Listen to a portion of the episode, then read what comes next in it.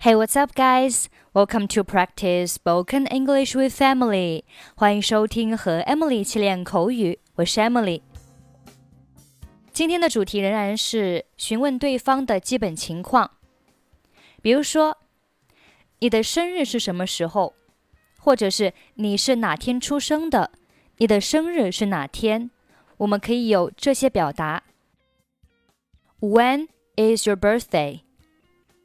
What day were you born? What is your date of birth?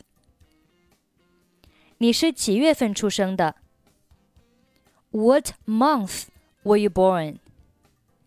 你是哪年出生的？What year were you born? 你多大了？有两种表达：How old are you？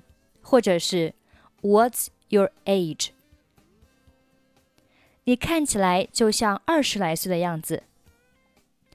You look like you're in your twenties，或者是 You look twenty something。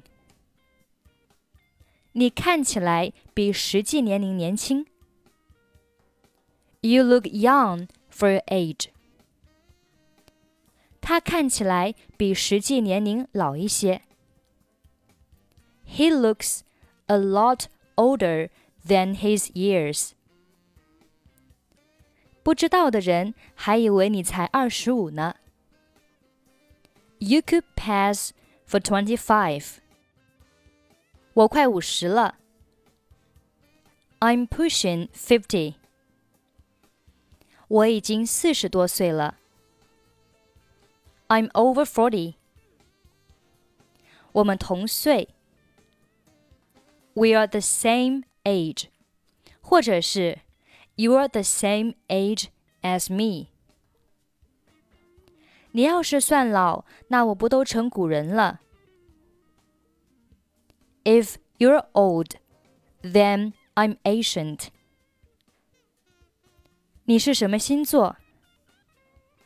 What's your sign？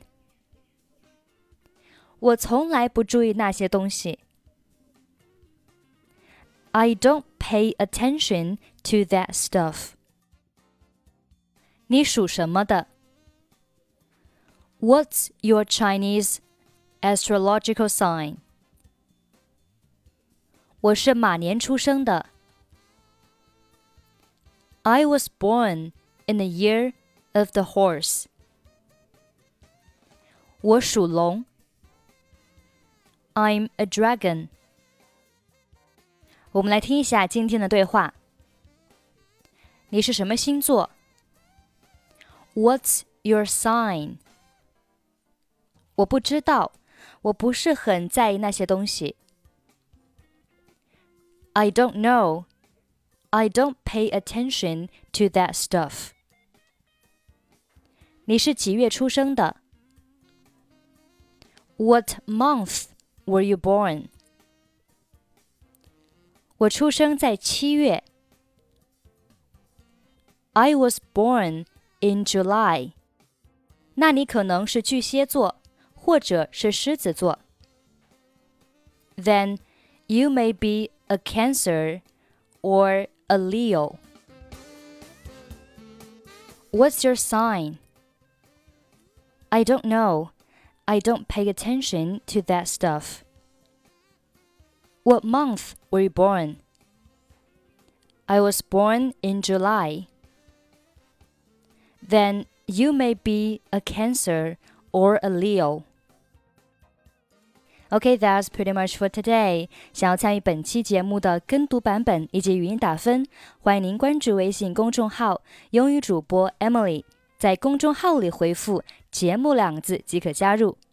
I'm Emily. I'll see you next time. Bye bye.